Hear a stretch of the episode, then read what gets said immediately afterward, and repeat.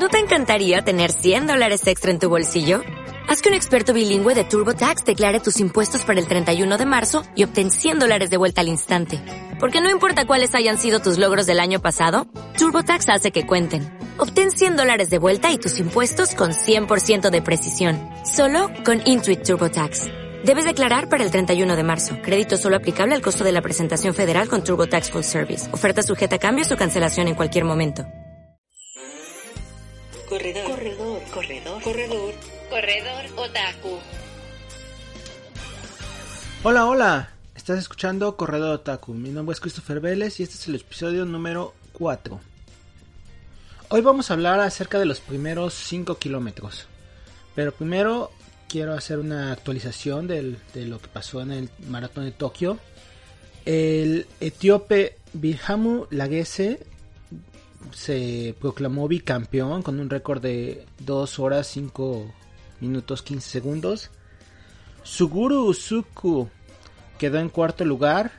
Un ja- el japonés quedó eh, con 2 horas 5 minutos 29 segundos. Y en la rama femenil, Chemtai Salpeter de Israel quedó con 2 horas 17 minutos 45 segundos. Por en la división de silla de ruedas dominaron los japoneses. Eh, la rama femenil ganó Subasa Kina con una hora 40 minutos, que es el rompieron el récord nacional de bueno el del maratón en silla de ruedas y el varonil Tomoki Suzuki con una hora 21 minutos 52 segundos también rompió el récord que se tenía en ese maratón. Pero mucho antes de eso de poder correr un maratón, regresamos a los 5 kilómetros, los primeros 5 kilómetros. Muy bien. Pues mis primeros 5 kilómetros fueron el 5 de noviembre de 1900, no, 1900, del 2005. Fue una carrera de Nike y lo tengo tan presente porque la medalla tiene su, su fecha grabada. Y fue mi primera carrera de 5 kilómetros. Fue la primera carrera de Nike organizada en, la Ciudad de México. Yo estaba en la universidad y como les mencioné, pues estaba pues algo pasado de peso. Entonces con algunos otros compañeros pues, dijimos, pues qué onda, pues vamos a correr, ¿no? Pues, pues son solo 5 kilómetros, así de fácil. Se organizó... De, de, de hecho estaba muy bien organizada. Se empezaba en el monumento, no es cierto, en el... mm, déjenme recordar. En el monumento a la revolución. Corría por atrás por Reforma hasta... Hasta la glorieta de Colón un poco más y terminaba en el Zócalo. La verdad es que estuvo muy padre, fue muy muy fue ahí cuando dije, "Wow, sí me gusta el ambiente de esto de las carreras", pero realmente no lo tomé en serio en ese momento. ¿Por qué? Porque me lastimé la rodilla, así de fácil. Porque simplemente estaba muy gordo, quise correr a un paso que no me debía, quería correr más rápido, este, no tenía la suficiente fuerza pulmonar para, para aguantar los 5 kilómetros. Este. Pero el ambiente es increíble. El ambiente que se arma con todas las personas que te van a apoyar, aunque no te conozcan. Las mismas personas que van corriendo al lado de ti. Te, motiva así de que, güey, o sea, sí, vamos, aquí vamos, ya casi acabamos, falta un kilómetro más, faltan dos o whatever. Entonces, la verdad es que el ambiente es muy padre, muy chingón. Claro que las consecuencias de, de, esa carrera por el resto del día fue andar básicamente como zombie. Las piernas me dolían, eh, me dio más hambre después porque obviamente mi cuerpo había gastado demasiada energía, cosa que no hacía comúnmente, porque nunca hice un entrenamiento previo, porque pues lo tomé como que, pues sí, no, pues vamos a correr, pues órale, fue con los cuates. Obviamente cada uno tomó su ritmo y cada uno se fue por su lado. Pero realmente lo que a mí me dejó fue el aprendizaje de que eso no es nada más así como que al ahí se va.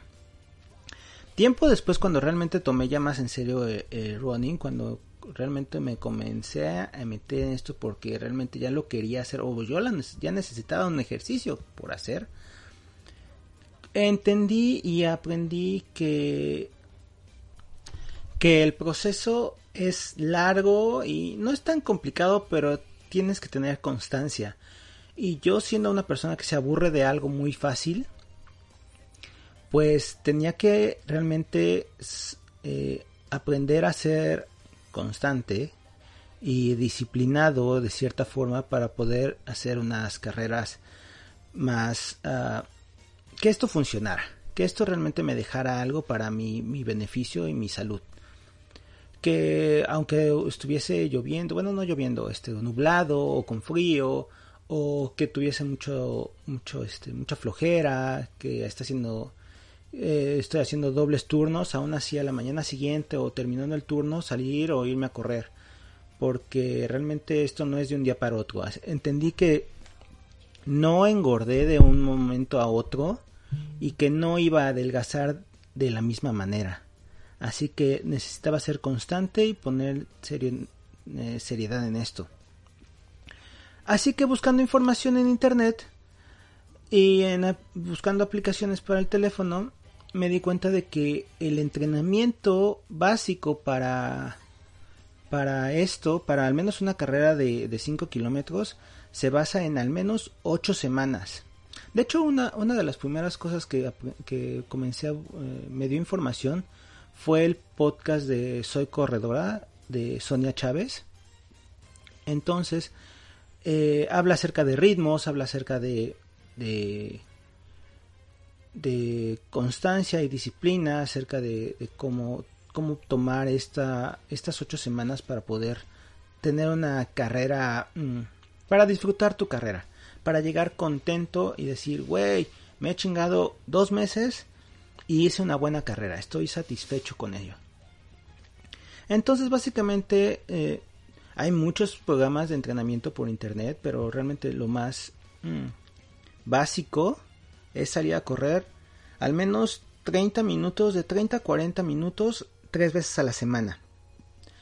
Uno o dos días de descanso dependiendo cómo el cuerpo se sienta, dependiendo cómo uh, vayas progresando, porque lo más importante es de que se tiene que escuchar al cuerpo, se tiene que saber, tienes que ver si te duelen las piernas, si te duele la espalda baja, si los tobillos, si estás haciendo una buena pisada, porque cuando una persona es muy obesa piensa que realmente lo más fácil es hacer es correr porque es cardio, pero no necesariamente porque bien puedes tener una mala técnica y en lugar de hacer algo un beneficio por tu cuerpo, llegas a lastimarte. Y el lastimarte requiere una recuperación y un tratamiento que realmente llega a desmotivarte. Y ese no es el chiste. Entonces, pues conforme van pasando la, esas ocho semanas de entrenamiento, uno tiene que ir tu mismo cuerpo te va lo, te lo va diciendo, eso es, es increíble, es muy fácil de decir, pero tu mismo cuerpo te va pidiendo más. Te va diciendo, güey, todavía puedes no, bueno, no literalmente te lo dice, pero lo sientes. Que te dices, ok, hasta aquí llegué la semana pasada.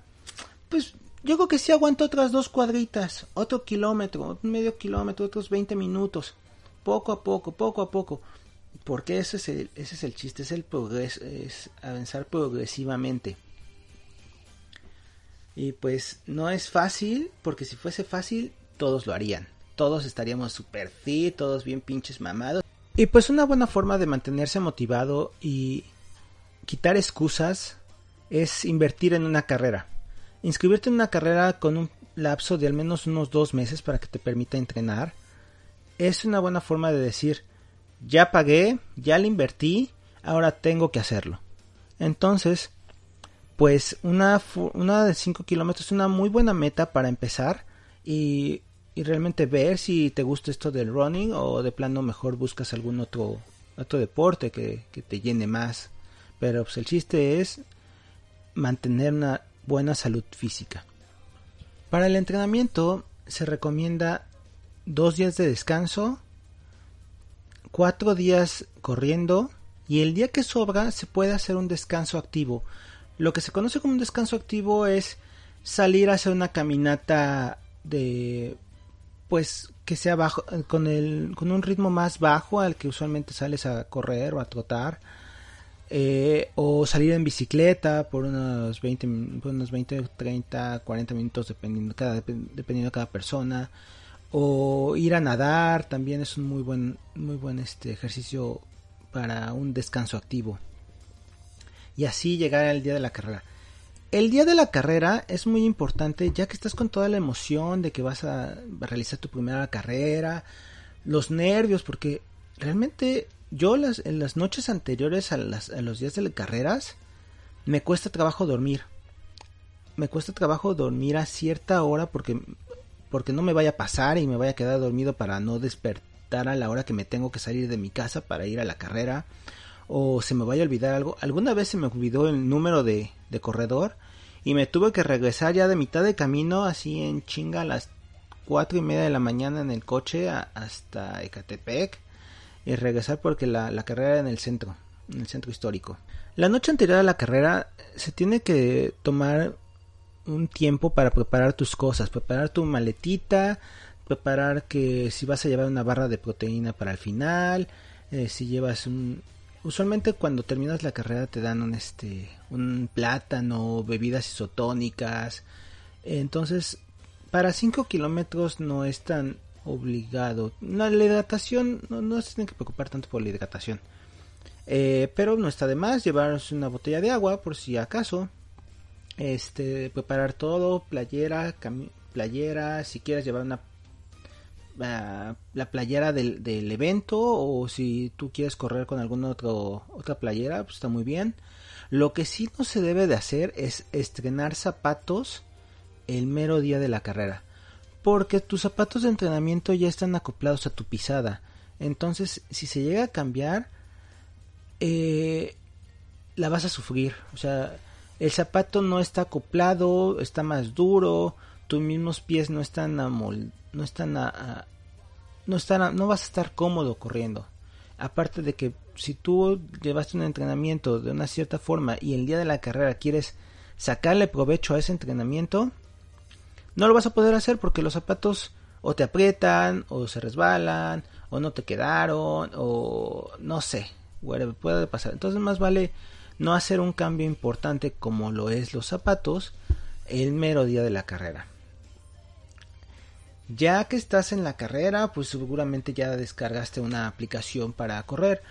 Entonces, pues, eh, no, pues básicamente ya estás ahí, ya disfrutarlo ya es disfrutar el ambiente, disfrutar todo tu esfuerzo, disfrutar el, el, hecho de que pues te animaste a hacerlo, decidiste tomar el riesgo de, de hacer algo nuevo y, y pues ya estás ahí, ahora sí pues a darlo todo. Ya cuando llegas a la meta, todo el esfuerzo que has invertido, el tiempo que has invertido, habrá valido la pena. Pues bueno. Para la recomendación de esta semana, ya que eh, este, este episodio toca acerca de un, de un hobby nuevo, de un pasatiempo nuevo o de un cambio de chip, muchas veces he leído en redes sociales que qué tipo de anime se podría recomendar a una persona que nunca ha visto o que apenas está tratando de interesarse en algo, en algo como esto, como en, en este mundillo. Si son unos escuchas jóvenes que no fueron atrapados en los noventas por Dragon Ball o por Ranma y cosas así, o Sailor Moon.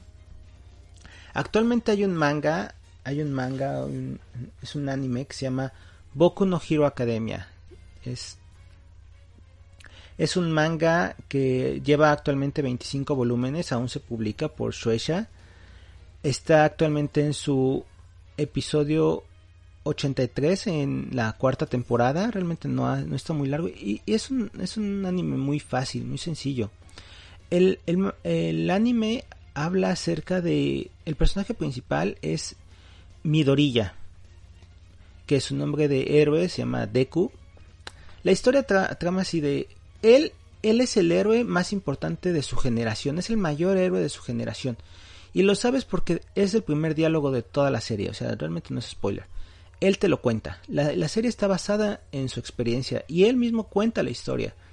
Entonces él cuenta acerca de cómo en una sociedad que ya todos los todo o, la mayoría de las personas tienen poderes, ya sean unos poderes muy fuertes o unos poderes apenas perceptibles.